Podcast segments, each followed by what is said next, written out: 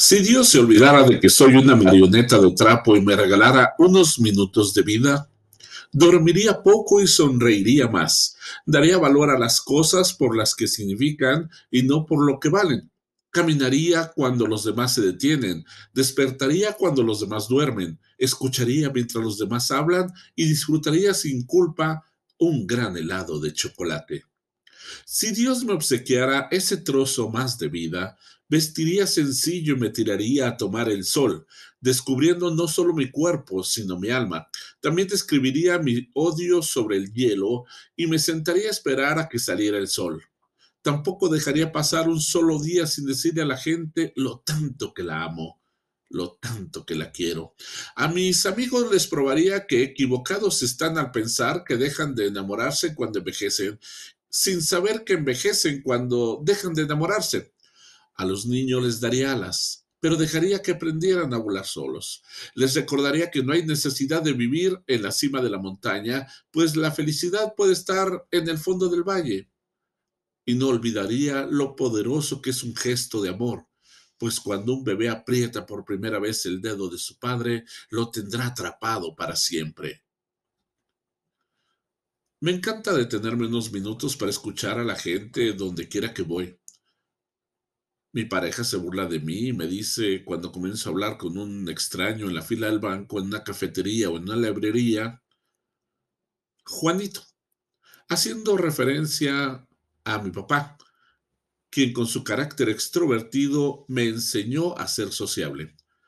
Me encanta iniciar una conversación con cualquier persona y escucharla atentamente.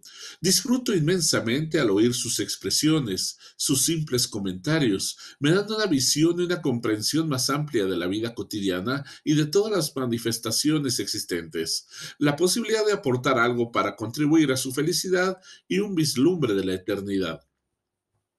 Las lecciones y los mensajes siempre están ahí Solo basta prestar un poco de atención y abrir nuestra mente y espíritu para reconocerlos y aprender de ellos. Esa palabra de consuelo, la respuesta que tanto necesitamos, ese consejo de vida que aportamos o que recibimos, esa señal divina que estamos esperando. Puede ya estar ahí, pero podemos no reconocerla. Cuando el discípulo esté listo, el maestro aparece. Por eso tenemos que estar atentos y despiertos para hacerlo.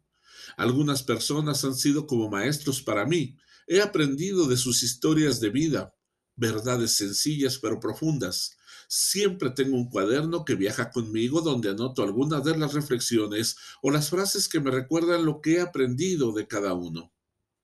Hoy quiero compartir algunas de ellas porque tienen un gran significado para mí. Seguramente te parecerán conocidas, casi tuyas, pero bueno, siempre es bueno recordarlas de vez en cuando.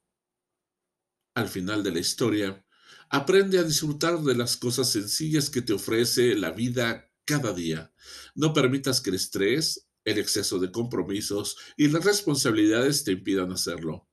Muchas veces, la expectativa de todo aquello que deseamos en un momento de la vida nos sabotea la posibilidad de reconocer todo lo que ya tenemos. Así que, Abraza a tus seres queridos. Saluda de corazón. No te preocupes por el futuro y canta tus canciones preferidas.